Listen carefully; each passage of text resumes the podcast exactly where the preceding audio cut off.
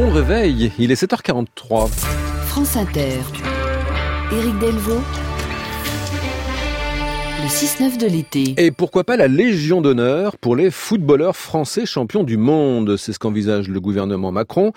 Sauf que cette idée ne plaît pas à tout le monde et parmi les opposants, il y a le maire de Loulan-Verchamp, c'est en Haute-Saône. Jean-Paul Préto juge cette récompense démesurée il le dit dans l'Est républicain. L'édile a même envoyé un courrier aux trois plus jeunes joueurs de l'équipe de France, Kylian Mbappé, Benjamin Pavard et Lucas Fernandez, Hernandez.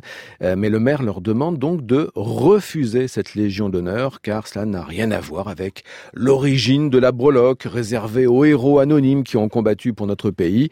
Pour monsieur le maire, il serait presque indécent qu'un jeune footballeur de 20 ans reçoive la Légion d'honneur alors qu'il y a 100 ans, la France pleurait ses morts et comptait ses blessés.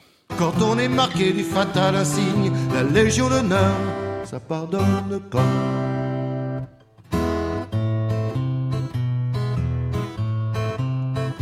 Grand peloteur de fesses convaincu, passé mettre en l'art de la main au cul.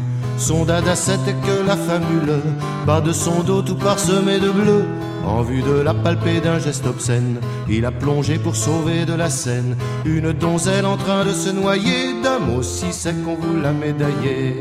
Ce petit hochet à la boutonnière vous le condamna de bonne manière, car ça la fout mal avec la rosette de teinte flattée, des filles, les appâts, la louche au valseur, pas de salisette, la légion d'honneur.